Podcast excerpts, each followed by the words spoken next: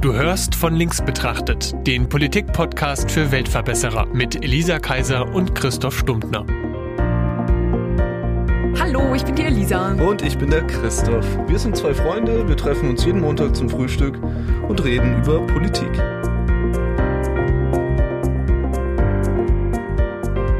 Ich verfolge gerade wahrscheinlich etwas, keine Ahnung, obsessiv schon fast, diese amerikanische Election. Oh, shoot, da bin ich gerade echt gut informiert. Echt? Äh, na, ich habe mir gestern nochmal das Medicare for All Last Week Tonight angeguckt.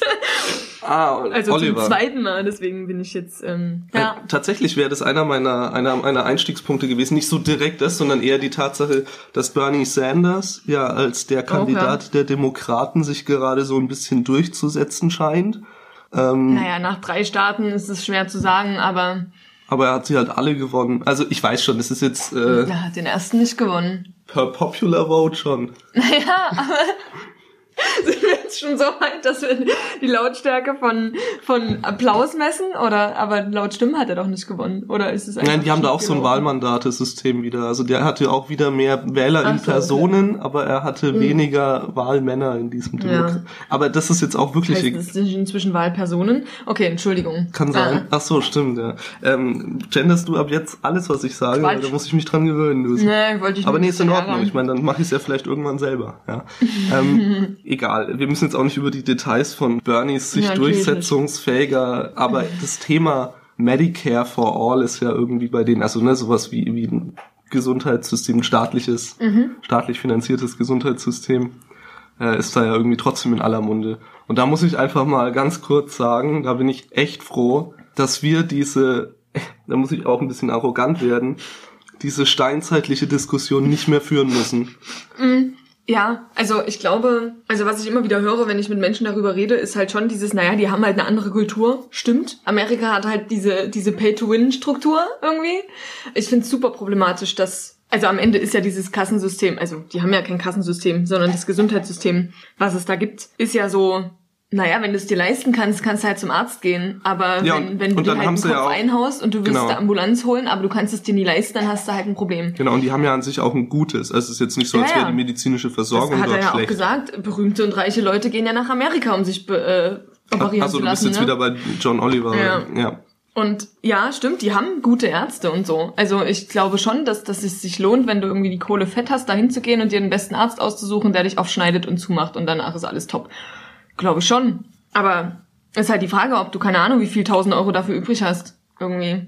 Ja, ja, klar. Naja, genau, ist mir schon klar, sag ich mal, dass die das System, wie es in Amerika ist, halt einfach sehr viele Probleme hat, sehr viele offensichtliche Probleme Ja. auch hat. Und deswegen ist es ja auch so, dass die allermeisten europäischen Länder zumindest und, und Kanada und so ist ja irgendwie auch noch so ein bisschen in diesem westlichen Lebensstil Ja. mit drin und so. Die haben das. So, die haben so eine Art von System. Oder Also sehr, haben- sehr viele. Ja, wir haben natürlich auch noch ein anderes System, ne? Also jetzt ähm, Großbritannien hat ja den National Health Service, das heißt, die haben ja eine staatliche Kasse quasi. Das haben, also das schaffen wir in Deutschland auch nicht. Ja, Ne? wir lassen die trotzdem konkurrieren untereinander. Genau. Ja, ja auch. Und dann haben wir ja aber auch noch private Krankenkassen. Genau, das ist aber, das, das können wir später noch mit aufziehen. Das wäre für mich nämlich so ein extra Subpunkt. Das Ja. un, unser Zwei-Klassenmedizinsystem, um mal diesen Kampfbegriff gleich zu verwenden, ist natürlich ein Punkt, ja. Aber also erstmal wollte ich gar nicht motzen. Ach, schade. Nee, sondern Ah. erstmal wollte ich ja schon mal sagen, hey, cool, dass wir Darüber mit so einer Selbstverständlichkeit auch Ja. zum Arzt gehen, wenn wir krank sind. So. Absolut. Also ich finde es auch total gut, dass wir halt nicht uns entscheiden müssen, ja, kann ich es mir jetzt halt irgendwie leisten, mit, keine Ahnung, irgendwas ganz furchtbar Schlimmem zum Arzt zu gehen oder kann ich es mir leisten, mich operieren zu lassen oder mir das und das einbauen zu lassen. Das ist geil. Und da sind wir ja auch irgendwie schon so gute 120, 30, 40 Jahre drüber. Ja, ja, eben. Also das die ist ja, Diskussion führen wir auch Ja, genau, meiner genau. Meinung nach gar nicht mehr. Genau, es Also- gibt gar nicht mehr diese gesellschaftliche Diskussion Ja. bei uns darüber, ob das sinnvoll ist. Deswegen finde ich, ich finde das auch super befremdlich, wenn ich das sehe, so, dass, dass du da zum Arzt gehst und du bezahlst deine Rechnungen selber. Und wenn du halt Pech hast und du hast halt irgendeine chronische Erkrankung oder eine schlimme Erkrankung, ja, musst du halt gucken, wo du die, das Geld für deine Chemotherapeutika zusammengekratzt kriegst. Ich finde das absurd. Wie kann denn sowas, also wie kann denn irgendjemand sowas wollen? Das ist so seltsam. Aber ja, okay. Ja, ja, die, genau, das ist, das ist schon äh, ziemlich krass. Es ist ja auch so, dass sie quasi nicht nur Bernie, sondern auch den anderen Vertreter dieser etwas freizügigeren Medicare for All Vertreter, also Elizabeth Warren mhm. oder so, dass sie da mit der Sozialismuskeule schwingen, so im, im politischen Kampf. Immer. Ne? Das, das, ist, aber das, ist, das einzige Gegenargument. Aber wenn, also wenn, wenn, wenn Bernie Sanders links ist, so, weißt du, das links außen bei denen, ey, oh, der ist bei uns vielleicht, also der ist bei uns CDU wirklich stimmt. gemäßigt, naja, vielleicht nicht CDU, aber weiter als aber SPD kommt er nicht. Also, ja, ja, ja. auf jeden, auf jeden ja. Fall. Also, das denke ich auch, der ist allenfalls Mitte, aber für die ist er halt schon der Mega-Kommunist. Ja. ja. Aber, ja, also, ich treffe da auch immer wieder ein bisschen auf Unverständnis. Ich finde das... Nationalismus ist schon was, was bei den Amis echt komisch stark ausgeprägt ist und damit auch immer wieder so abstruse Diskussionen auslöst, die mit rein rationalem politischen Verständnis, wenn ich Politik mal als rational überhaupt bezeichnen darf, so, mhm. ist ja, ne, aber nicht mehr nachvollziehbar ist irgendwie für mich. Es ist mhm. also ich habe auch das Gefühl, dass diese politische Debatte ähnlich wie bei anderen Sachen dort halt viel mehr in diese Lager zerfällt.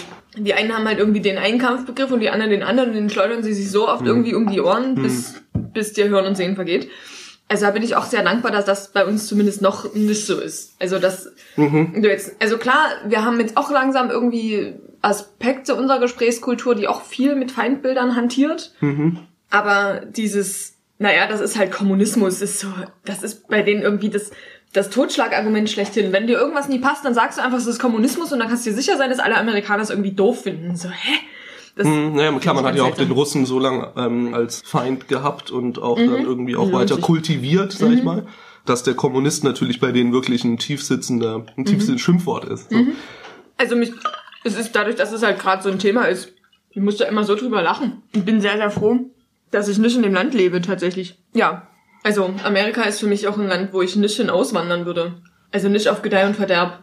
Da, also, gut, wenn ich die Wahl hätte zwischen Burkina Faso und den USA, Gerne. Aber Burkina Faso? nee, um Gottes Willen. Da hätte ich, glaube ich, gar keine Lust. Ich weiß nicht. Da gibt's bestimmt auch Ärzte, aber das ist nicht so geil. Ja. Aber, aber Kanada steht halt viel weiter oben, irgendwie. Also, Auf jeden Fall, ja. Und da würde ich halt auch mal zu Besuch fahren, ne? Das ist, ich meine, ich interessiere mich mega für die USA. Ich finde ja sowieso, dass die westliche Kultur sich ja schon auch in, in vielen Aspekten und auch politisch sehr an dieser, an, an Amerika irgendwie orientiert, obwohl es manchmal irgendwie unverständlich ist, weil da ist ein ganzer Ozean dazwischen und so. Aber ja, egal. Aber die haben, die genau, haben so eine Marktdominanz, ja, dass die, schon. also du darfst nicht vergessen, dass viele Dinge, die die da drüben produzieren, eben vor allem kultureller Art sind. Also Hollywood kommt einfach genau. komplett von denen. Ja. Ultra viel Musik, auch die wir hören, ja. kommt von denen. Total. Und das sind natürlich kulturelle Einflüsse, die ja. sind stärker als ich esse den Dosenkäse der Amis. So. Ja, und auch, also allein auch Weihnachten. Obwohl wir auch ihr Essen essen, ne? Also, ne? Ja, Halloween so. und ja. und irgendwelche Junggesellinnenabschiede. Also, genau, genau. Ne, solche Sachen. Das ja, aber das kommt, aus, das ja, kommt ja, durch die Filme und die Musik halt genau. halt vor allem hier rüber, ne? Richtig. Und deswegen ist es ist total verständlich, dass wir da halt auch einen Blick drauf werfen. Und am Ende ist es ja, auch wenn mir das häufig nie passt, aber es ist am Ende auch irgendwie das mächtigste Land der Welt, dass man sich irgendwie auch da mit der Politik und der Kultur beschäftigt, ist wahrscheinlich auch in Ordnung. Aber es ist eben manchmal sehr auffällig. Wolltest du noch was zu den Krankenkassen sagen? Ne, du hattest vorhin gesagt, dazu wollte ich noch was sagen, mhm. dass die dass die sich immer so Kampfbegriffe gegenseitig mhm. zuschmeißen und dadurch irgendwie so ein ekliger politischer Dialog auch entsteht. Mhm. Ich kann Wenn mir sehr gut dann noch so nennen kann. Ja, ich kann mir sehr gut vorstellen, naja, es sind immer noch zwei beteiligt. ja, okay. Ich, ich, kann mir immer noch vorstellen, dass es sehr stark damit zusammenhängt, dass die dieses Zwei-Parteien-System mhm. haben, dass man damit natürlich auch so klare Fronten aufbaut. So, es gibt hier halt irgendwie, es gibt kein, kein Mitte-Links, so. Mhm. Also wir waren kurz davor, da hinzugehen, dann kamen die Grünen. Aber klar, ich denke auch. Das stimmt, ja. Also, ja, aber das ist ja auch was, was ich sehr, sehr, sehr schätze. Ich finde das total also ich, gut. Klar, Weimarer Republik mit 53.000 Parteien. Nein, wie viele waren es dann tatsächlich ja, letztendlich? Also es waren viele Parteien und vor allem waren es viele, viele, Regierungs, äh, viele ne? Regierungsvorsitzende vor allem. Genau, also sehr, sehr kleine Parteien. Aber ich, ich finde es nicht erstrebenswert, nur zwei zu haben. Und genau, genau. Das ist, das ist, das, was ich sagen wollte, ist, dass das ist das eine Extrem. Das andere Extrem ist aber eben auch nur zwei zu haben. Und da ich ja kein Fan von Extremen bin, bin ich irgendwie für so einen Mittelweg. Ja. Und äh, deswegen finde ich so, mit wie viele, sag ich mal, relevante Parteien haben wir so sechs, sieben, sowas, mhm, würde ich sagen. Oder?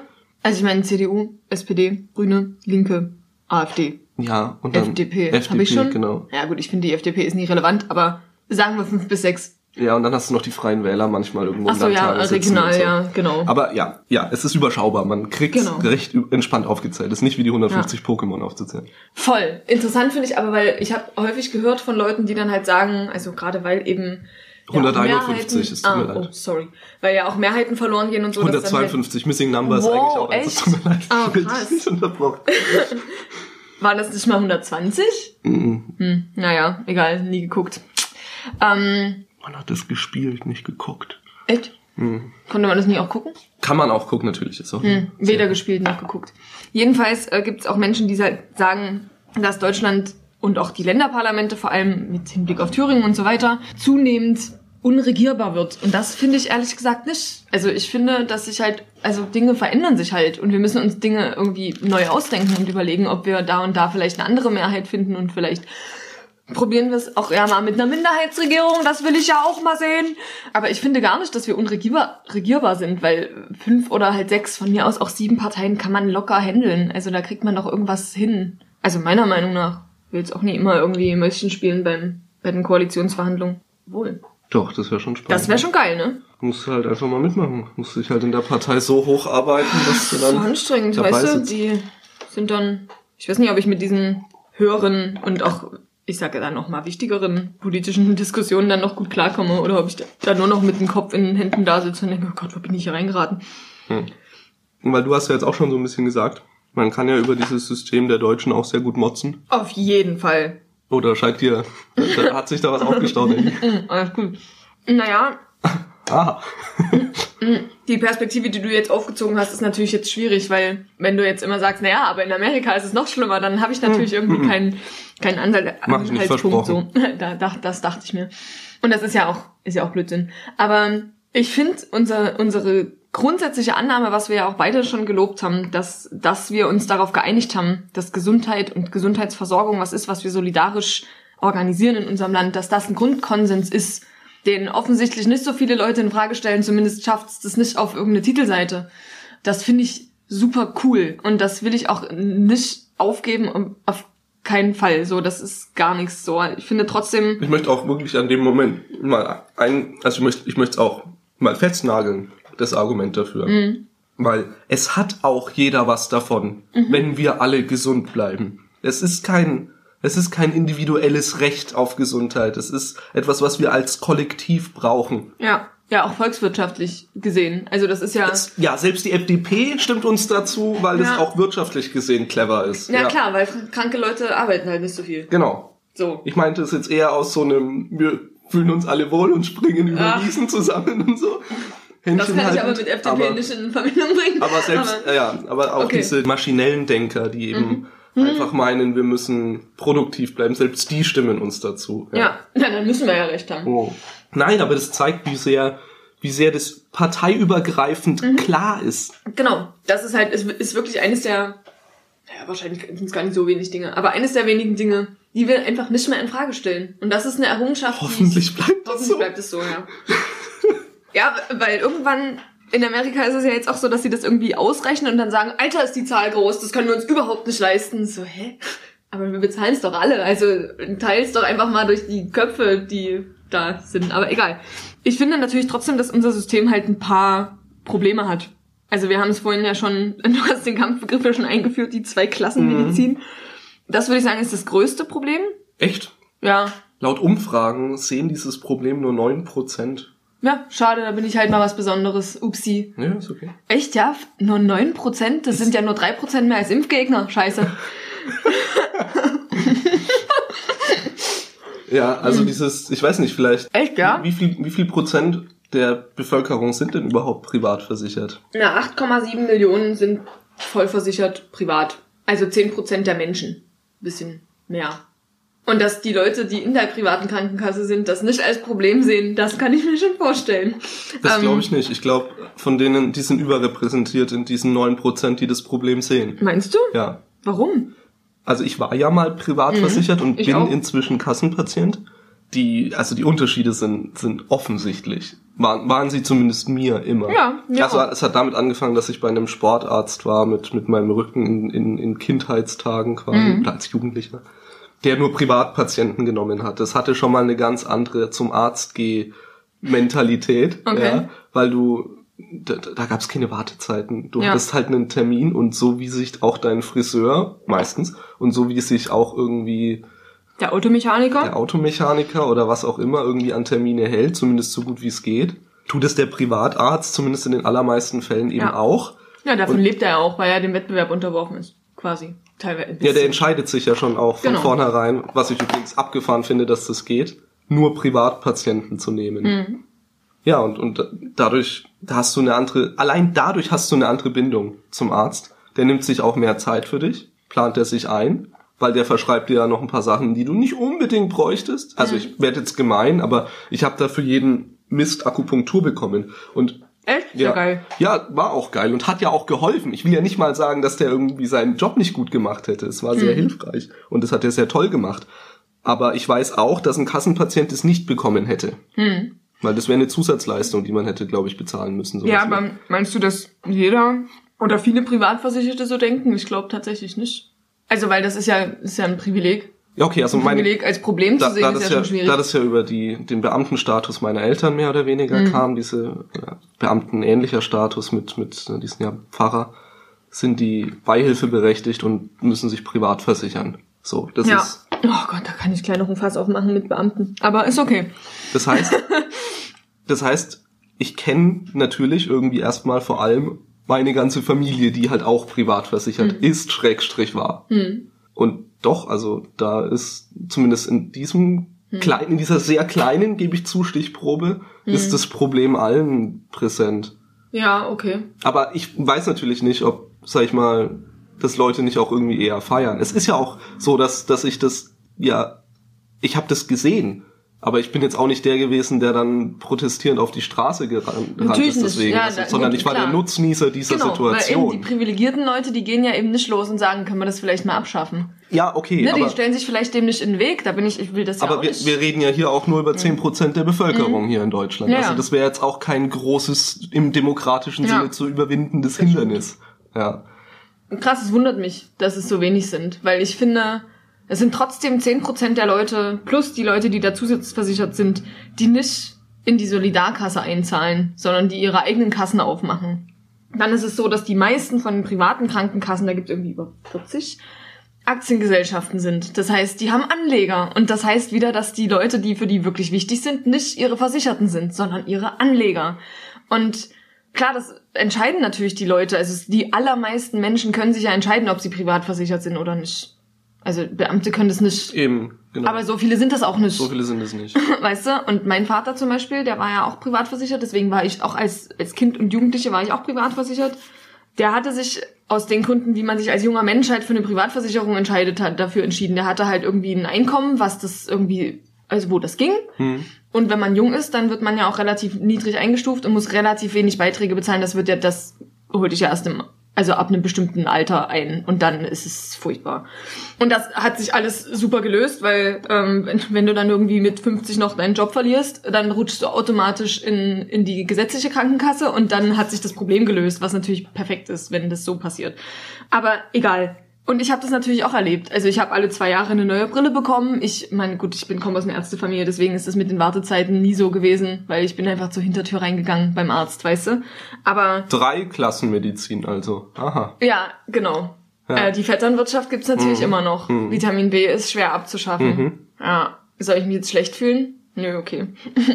ähm, Nicht zwingend. aber stimmt, ich habe das, also damals habe ich das, glaube ich, nie so richtig als Problem gesehen, aber irgendwann dann, als ich mich damit beschäftigt habe, dann, ja, wahrscheinlich sind die Menschen, die privat versichert sind, da schon noch ein bisschen kritisch, was das angeht. Aber ist ja voll schade eigentlich, dass nur 9% meiner Meinung sind.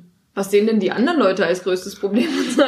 Ich glaube, das ist eine Quali also ich, erstens ist das eine Studie aus dem Jahr 2014, also durchaus etwas in die Jahre gekommen. Und zweitens ist das natürlich irgendwie qualitativ gewesen. Also wenn die das halt nicht angesprochen haben, dann ist das halt irgendwie nicht vorgekommen, so nach dem Motto. ah, okay. Also du konntest es nicht ankreuzen irgendwie, sondern du musstest es selber sagen. Du musst selber draufkommen, ne? Das ist dann natürlich. Krass, aber ich würde sofort da drauf kommen, offensichtlich.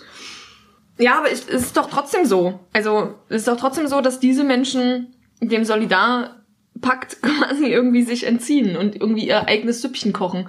Und dann halt, ich glaube, im Schnitt die ganze Versorgung eigentlich schlechter machen, weil die halt immer den Vorzug bekommen. Und das ist ja ein, ich gönn dir das total, dass du für deinen Rücken Akupunktur bekommen hast.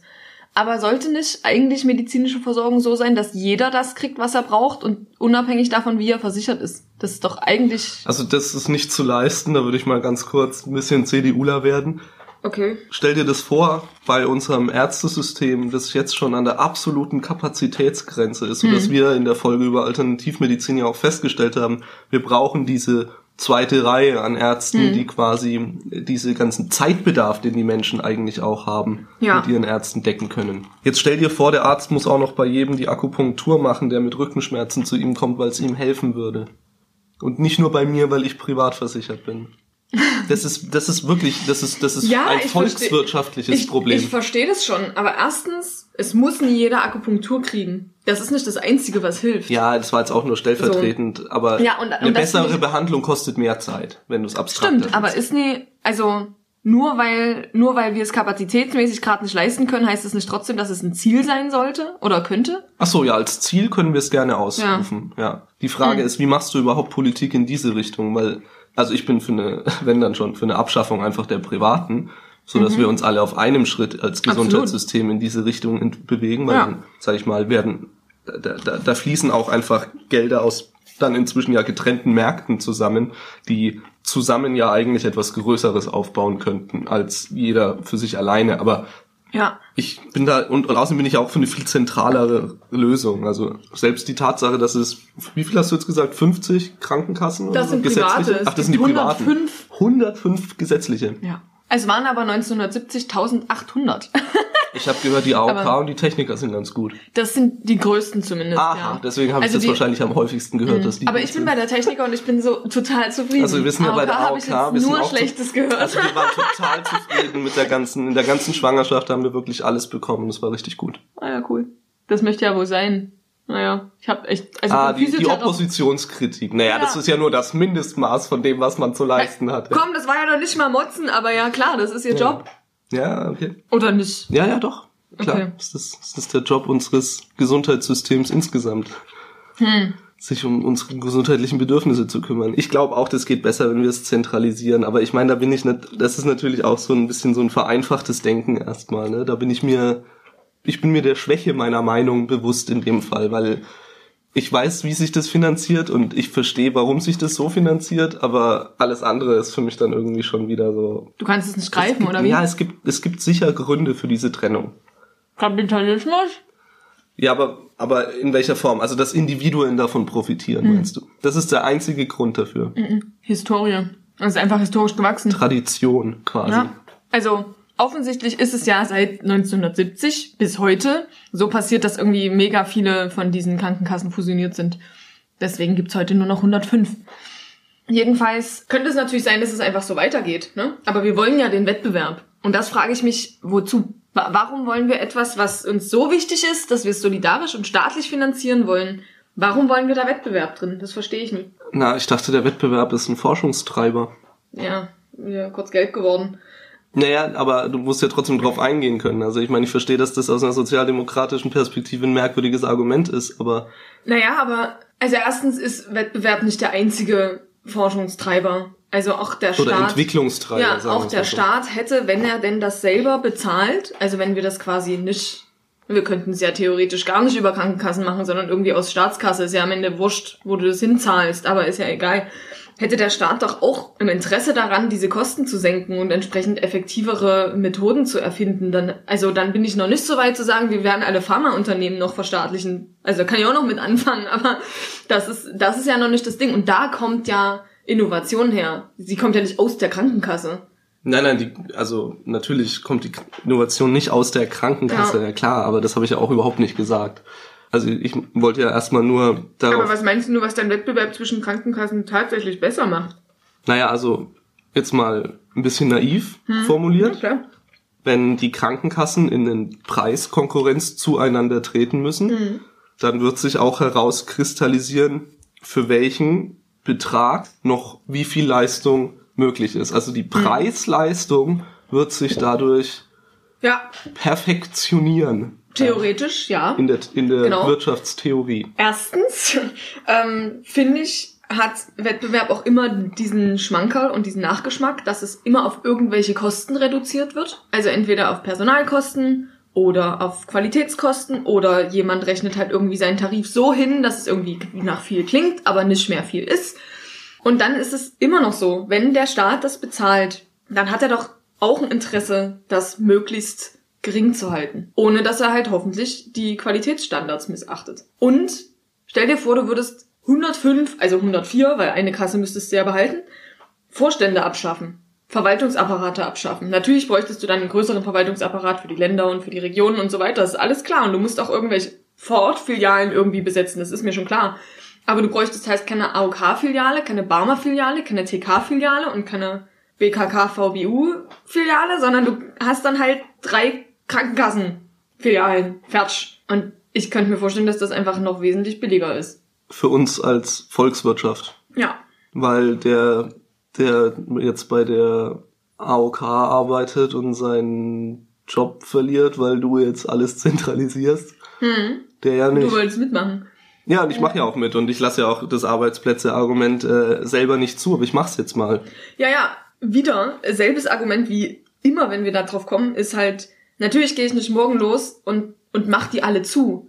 Das ist ja ein Plan. Also du brauchst ja einen Plan zu sagen, wir wollen das bis da und dahin machen. Also das ist das Ziel dann, ja, das Plans. ist das Ziel des Plans. Und dann mache ich halt einen Plan, wie ich diese Leute, die halt potenziell ihren Job verlieren, das sind ja nicht alle, wie ich die irgendwo anders unterkriege. Ja, dann mach mal. Nee, ne? Also, ne, wir ich find- theoretisieren es lieber erstmal nur. Ähm, Ich finde ich find's super schwierig. Natürlich ist es so, dass es, es ist doch immer irgendwas, was doof läuft. Es ist doch immer irgendjemand hat doch immer einen Nachteil davon. Deswegen brauche ich doch, also das, das ist dann jemand ein Argument zu sagen, ja, dann machen wir es halt nicht. Klar, wir, wir könnten halt irgendwie den und den Konflikt beilegen, wenn wir jetzt aufhören würden, so und so viele Waffen zu produzieren, aber so viele Arbeitsplätze, Mensch, das, ah, das geht nicht. Und ich finde, äh, spätestens dann, also finde ich, wird's lächerlich, weil was ist denn wichtiger, irgendwie Leute nicht umzubringen oder halt Leute arbeiten zu lassen? Du hast vorhin gesagt, dass man für die, wenn es um Kosten geht und es geht immer nur um Kosten, dass es dann, dass es dann auch schwer ist, da überhaupt klar anzusetzen, wo denn eigentlich genau Kosten entstehen. Also wenn wir sowas ausrechnen mit unseren Modellen, dann Mhm. ist es ja auch immer schwer zu sagen, was muss denn in diese Gesamtkostenrechnung eigentlich alles mit rein? Also was Was kostet der äh, Gesundheitsapparat kostet Mhm. quasi. Also was ja zum Beispiel so ist, ist, ähm, weiß ja nicht, ob du das schon wusstest, aber die, also wahrscheinlich schon, weil es klingt so, als hast du da einen gewissen Intel. Aber die Finanzierung dieser gesetzlichen, ich rede jetzt von den Mhm. gesetzlichen, die privaten ist ja klar, die finanzieren sich über private Beiträge Ja. und über die Tatsache, dass sie eine fucking Aktiengesellschaft sind. Was für eine Aktiengesellschaft? Eine Aktiengesellschaft, da war gar kein Adjektiv dran. Ja.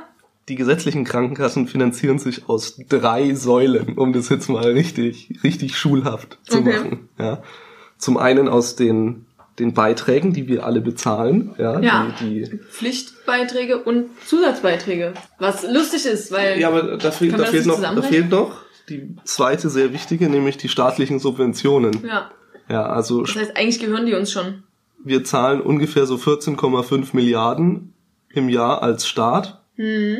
So, so um die, um die 15 Milliarden sind es, glaube ich, zahlen wir als Staat in so einen, in so einen Fonds ein.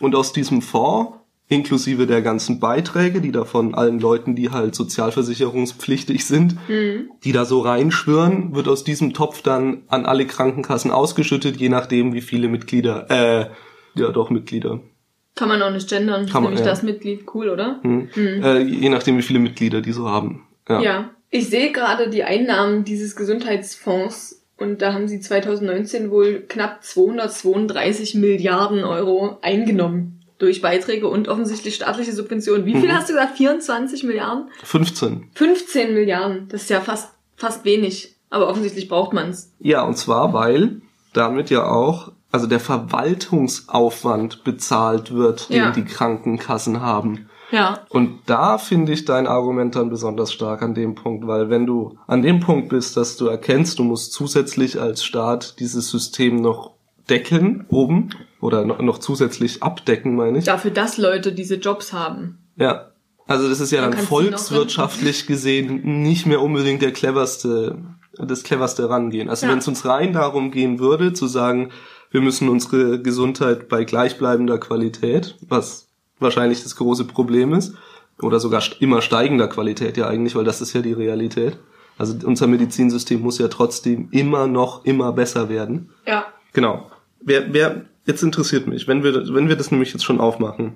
Ich habe den Satz nicht zu Ende gebracht, aber irgendwie schon zu Ende gedacht. Hast du ihn auch schon zu Ende gedacht oder muss ich ihn auch noch zu Ende sprechen? Ich glaube, du musst ihn noch zu Ende sprechen. Okay, also wenn wir das alles zentralisieren und bei gleichbleibenden Kosten versuchen wollen, diese breite Abdeckung der gesellschaftlichen Gesundheitssystems irgendwie zu gewährleisten, dann ist vermutlich diese zentrale Lösung eine bessere als diese gesundlichen Karten, weil wir dann nicht diese, diesen zusätzlichen Verwaltungsaufwand bezahlen Den müssen. wir ja jetzt eh schon bezahlen. Den wir ja jetzt Ja. sowieso schon bezahlen. Den müssten wir dann nicht mehr bezahlen. Natürlich, der wäre nicht mehr so groß, der Verwaltungsaufwand. Genau, richtig. Also wir müssten ihn ja auch bezahlen, weil es ist ja dann eine staatliche Ja, ja, klar, Krankenkasse, aber wir äh, er halt wär- anders. Wäre dann halt unserer. Genau, er ist, er ist nicht mehr so groß, weil es nicht 100 verschiedene gibt. Ja. Man kann ja wirklich 100 verschiedene, das ist ja ziemlich Ja. genau die Zahl. Cool. Genau. Neuer Punkt. Weil ich ja behauptet habe, dass das ein Forschungstreiber ist. Ah ja. Hm. Wer, wer zahlt denn die Forschung aus Medizin, im medizinischen Feld? Gute Frage. Pharmakonzerne? Vermutlich teilweise. Ein Teil sicherlich Staaten. Hoffentlich. Ja, es wird staatliche Subventionsmengen auch für diese Forschung geben. Ja. Aber genau wissen tust du es jetzt auch nicht. Weil das Nee. wäre dann so dieses, ne, wo kommt da das Geld her? Und überhaupt, Mhm. jetzt wenn ich das Thema Pharmakonzerne schon aufmache, sind das die Individuen, die daran so verdienen? Ich meine, in Amerika tun sie es, um mal so ein in bisschen dieses, dieses Extrem zu skizzieren. Ne? Die, die machen ja immer wieder dieses Insulinfass auf, wo die irgendwie einen Dollar für die Spritze bräuchten in der Produktion, aber verkauft wird's für 500. Oh, okay. Und die können sich da das irgendwie halt, also die verrecken an Diabetes so in diesem Land. Das ist halt richtig Hm, rückschrittig. stimmt. Also, Ähm, also, und das ist ja auch noch so ein Riesenproblem, weil es so eine Volkskrankheit ist. ja. Zu den Pharmaunternehmen möchte ich gerne folgendes hoffentlich differenziertes loswerden. Mhm. Ich bin mir ganz sicher, dass die Menschen, die da arbeiten, die da forschen und die die gegründet haben und die die groß gemacht haben, ein, ein übergeordnetes Interesse daran haben, tatsächlich.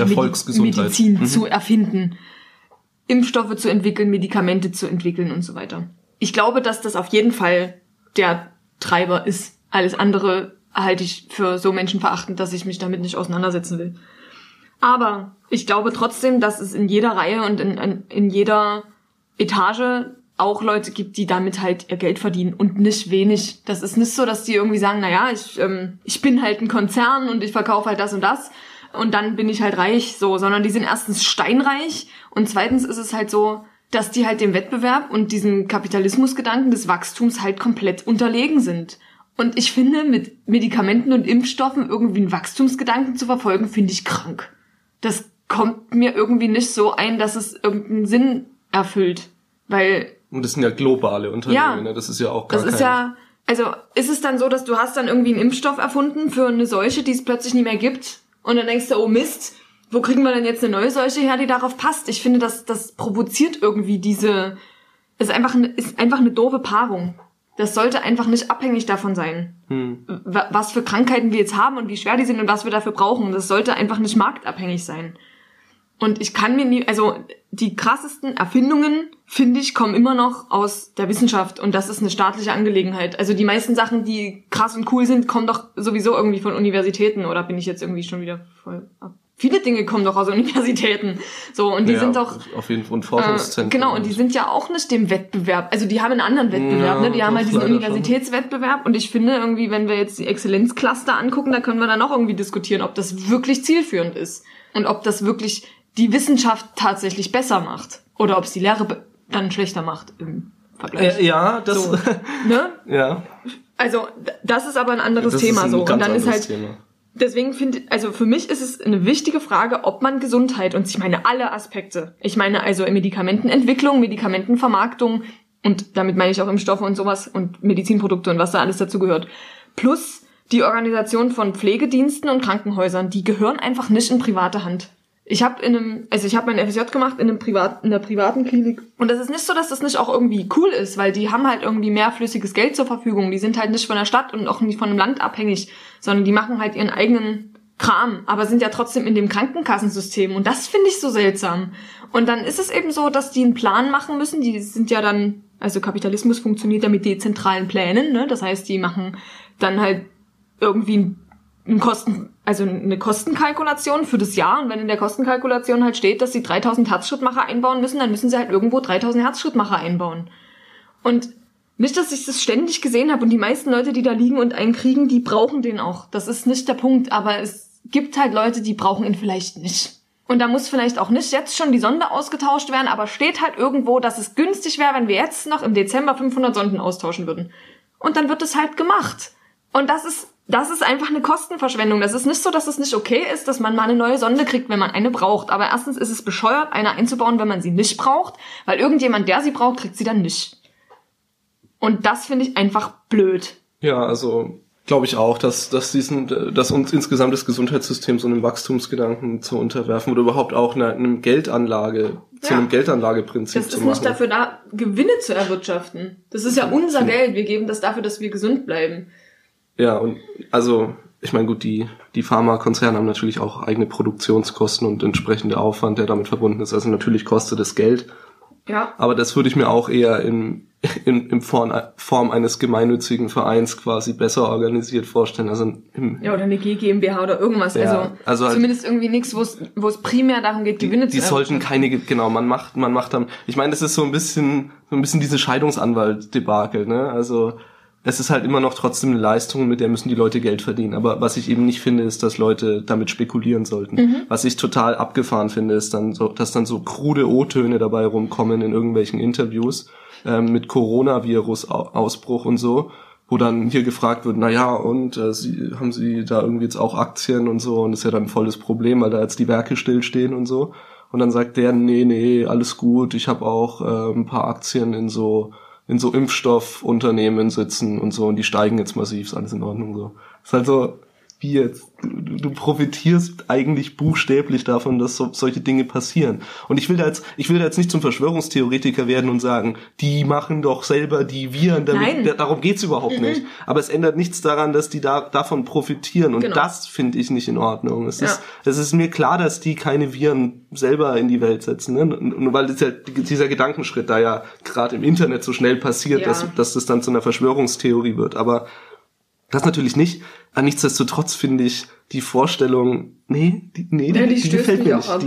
Die, die, ja, das ist. Aber ich, ja, ich glaube, das hat auch viel mehr damit zu tun, dass ich Spekulationen generell schwierig finde. Also warum man auch irgendwie zum Beispiel darauf ha- hat spekulieren können, dass es eine Finanzkrise gibt oder dass das und das Unternehmen pleite geht. Das ist einfach so ja, das sind seltsam. wir bei diesem, bei diesem Ja. Wetten, ne? ja. Wenn- ja klar, wenn wenn, du halt- Buchhalter findest, genau, der die annimmt, ne, dann find- ah, ja, ist nie perfekt. Nee, ja, aber das, das würde ich mir auch wünschen, ein bisschen weniger Kapitalismus in unserem Gesundheitssystem. Ja, weil ich kann, also nur um nochmal die Lanze zu brechen für die Ärzte, die und, und Ärztinnen, ähm, sind ja, sind es eigentlich mehr Ärztinnen, die niedergelassen sind als Ärzte? Ich weiß es gar nicht. Wahrscheinlich ist es ungefähr ausgeglichen. Obwohl es gibt einfach mehr Medizinstudentinnen. Ja. Egal. Jedenfalls, ich will denen das gar nicht in die Schuhe schieben, dass die sich entscheiden, eine Privatpraxis aufzumachen. Das ist, das würde ich denen nie zum Vorwurf machen. Und dass sie halt auch Leuten, die halt privat versichert sind, einen Vortritt lassen und dass sie halt denen eher mal einen Termin geben und auch von mir aus mehr Termine geben, das finde ich total, also kann ich total verstehen. Ich wüsste nie, ob ich selber so machen würde, aber ich kann es total verstehen, weil wenn ich mir überlege, wie viel auch Zettelkram und wie viel Verwaltungsaufwand an so einer Arztpraxis hängt und jeder Privatpatient, den du hast, damit hast du weniger Zettelkram und weniger Hudelei mit, mit irgendeiner Krankenkasse, weil einfach der Mensch, der zu dir kommt, der bezahlt das und der holt sich's von der Krankenkasse wieder. Das ist einfach das Geilste für einen Arzt, was passieren kann. Weil er dünnere Akten hat, weniger Verwaltungsaufwand, ist doch herrlich. Also der verdient sozusagen doppelt an dem, weil er hat weniger Arbeit mit dem und kriegt quasi mehr Geld.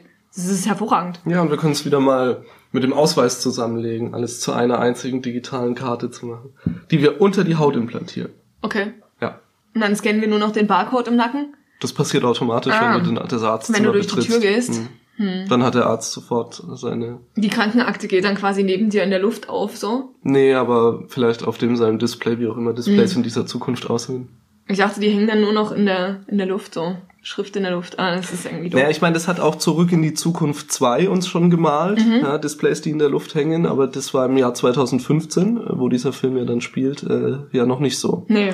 Also wir holoprojizieren ja keine Displays. Hm. Ist auch, glaube ich, schwierig, weil es ja doch, dann doch, du bist ja auf einen dann doch sehr, sehr ebenen Hintergrund angewiesen. Und wenn du dann irgendwas projizierst in irgendeiner Schrift, Farbe Ja. und dahinter hast du aber ein aufregendes Bild von Klimt an der Wand, dann kannst du die Hälfte halt nicht lesen.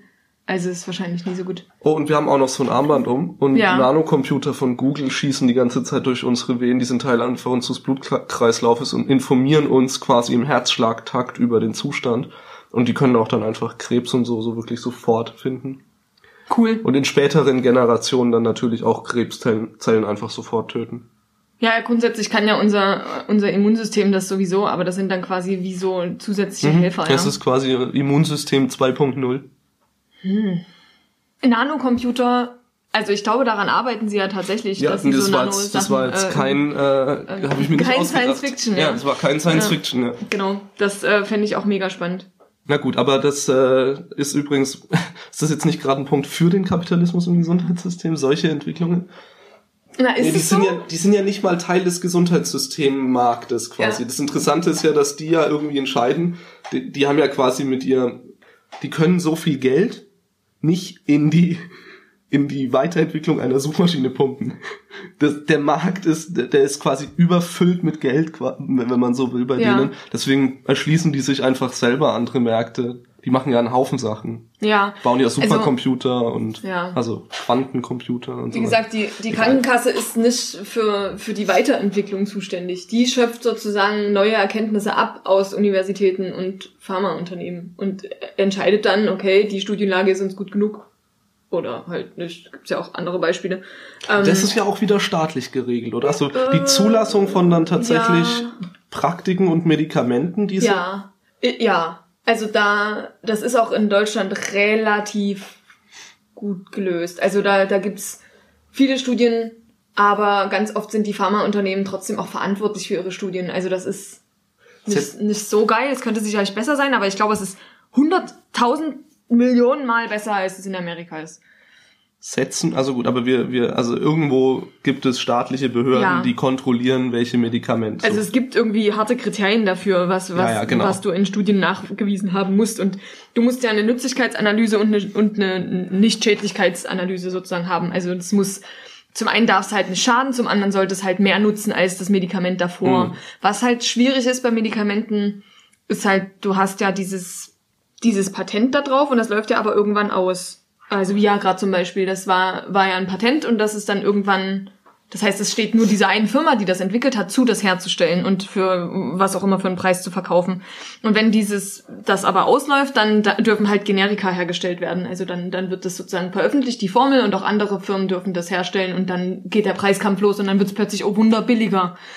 Es sei denn, du fügst zu, also du kannst sozusagen dann nachweisen innerhalb dieser Patentzeit, dass das noch eine neue Indikation abdecken kann. Also dass es noch ein neue Wirk, neues Wirkgebiet erschließt. Und dann kannst du das Patent verlängern. Und deswegen gibt's ganz, also gerade bei Psychopharmaka gibt's da relativ abenteuerliche Wirkkombinationen. Also da sind irgendwie Medikamente, die waren eigentlich, keine Ahnung, zum Beispiel zur Potenzsteigerung da und dann hat man aber kurz vor Ablauf des Patents halt noch gesagt, ja, aber es hilft auch bei schwerer Depression, aber halt nur bei der ganz speziellen Sache da, aber da hilft es. Und dann dürfen die das halt länger für horrende Preise verkaufen. So, das finde ich schon auch schwierig. Aber äh, kann man ja dann vielleicht auch was besser dran machen. ich glaube so insgesamt, dass wir dieses Pharma-Thema nochmal Hm, da extra aufgreifen Ja. sollten. Ja. weil das ist, das ist groß. Ja, Da kann man über sehr viele Aspekte reden, glaube ich. Aber das sprengt so ein bisschen den Rahmen der Krankenhaus. Es ist ja auch was anderes. Also Mhm. das ist ja auch, genau. es ist ja getrennt voneinander. Aber ich finde es schon interessant, dass wir jetzt quasi sagen, na, wir, wir bestimmen, was unsere Krankenkassen überhaupt verwenden dürfen. Ich wette, wir setzen staatlich auch so einen Grundrahmen dessen, was Krankenkassen bieten müssen. Hoffentlich, ich denke schon, ja.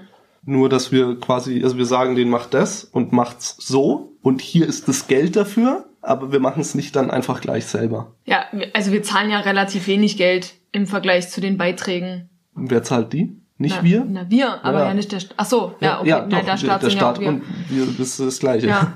Also nicht Ja, ja, ganz. genau. Der Staat ist das ausführende Organ, Ja, aber okay. es ist trotzdem Ja, stimmt. durch uns. Äh, Und ich hätte ja auch gar nichts dagegen, wenn es, wenn es innerhalb dieser einen staatlichen Krankenkasse mehrere Tarife gäbe. Ne, wenn du halt weißt, ah, meine Eltern hatten schon schlechte Zähne, dann, dann schließe ich mal lieber die zahnbasierte, äh, den Zahntarif ab. Ja, okay, ich habe halt irgendwie eine Brille, dann schließe ich mal lieber den Brillentarif ab und Ja, das finde ich, das finde ich dann glaube ich auch nicht gut. Also wenn wir es schon Ja. umstrukturieren, dann will ich das auch loswerden, weil das Irgendwie führt dann schon. Also dann dazu, sollte man dass wir irgendwann Gentests machen, um festzustellen, welchen Tarif der braucht, weil Ja. der Ja, vermutlich so Und und dann so viele du bist- Brillen brauchen ja. wird. Und du bist halt Raucher, deswegen nimmst du den, den, den Ja, das ja Herztarif. ähm, nee, stimmt, das geht natürlich nie. das ist schon auch komisch. Da sind wir dann auf einmal auch dann nicht mehr alle wir, gleich. Dann sollten wir halt auch, ja, das untergräbt wir ja ja komplett nicht. das Solidarprinzip. Ähm, Ja, finde ich auch.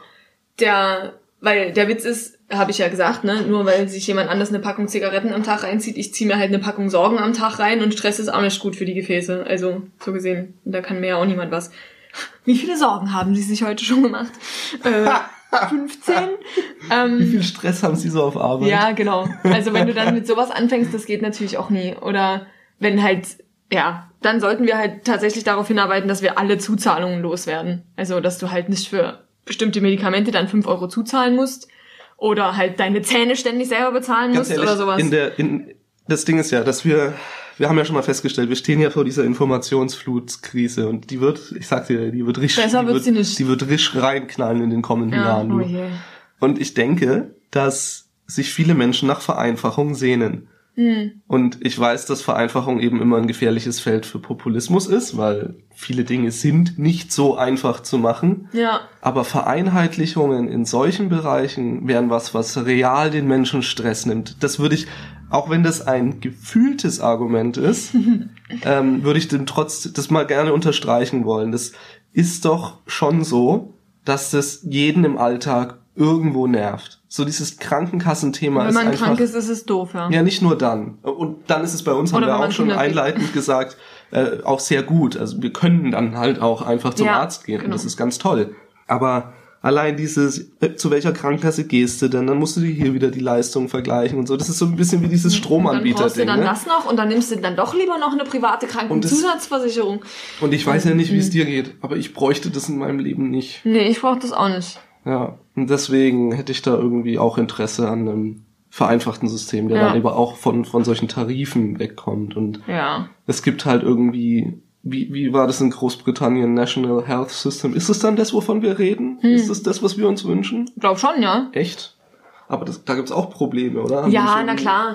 Also das Was war haben ja. die denn für Probleme? Naja, also ich glaube, die haben halt die, die Folge, also Probleme, die es halt gibt, ne? Also die Amerikaner sagen ja immer, da gibt's furchtbar lange Wartezeiten. Natürlich gehst du da nicht hin und sagst, ich hätte jetzt gerne meine, meine Knie-OP und dann bist du morgen dran. Ja, okay. Aber das hast du beim Tätowierer auch nie. Entschuldigung.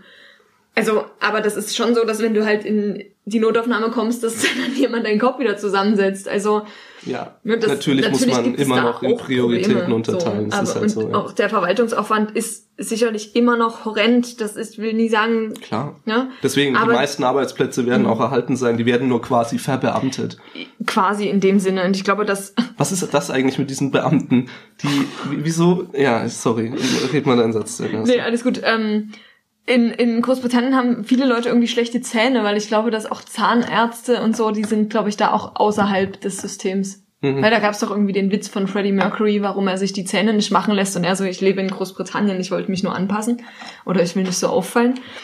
Das fand ich lustig. Aber egal, ähm, sorry, was war mit Beamten? Ja, warum, warum, warum vertrauen wir eigentlich unserem eigenen Gesetz nicht, wenn wir Beamte, also Staatsbedienstete, Warum? privat versichern, statt sie in die gesetzlichen Systeme zu schleusen, die ja eigentlich auch von uns als Staat quasi. Ja, ent, warum entziehen wir die dieser Solidaritätsvereinbarung? Ich verstehe das nicht. Und dann pumpen wir Gerade sie aber die. trotzdem noch voll, ne? Also durch diese Beihilfen haben sie ja trotzdem relativ geringe Beiträge. Sie haben ja quasi die ganzen Nachteile, die eine private Krankenversicherung ja dann eigentlich mit sich zieht irgendwann, weil die haben sie ja einfach nicht. Nee.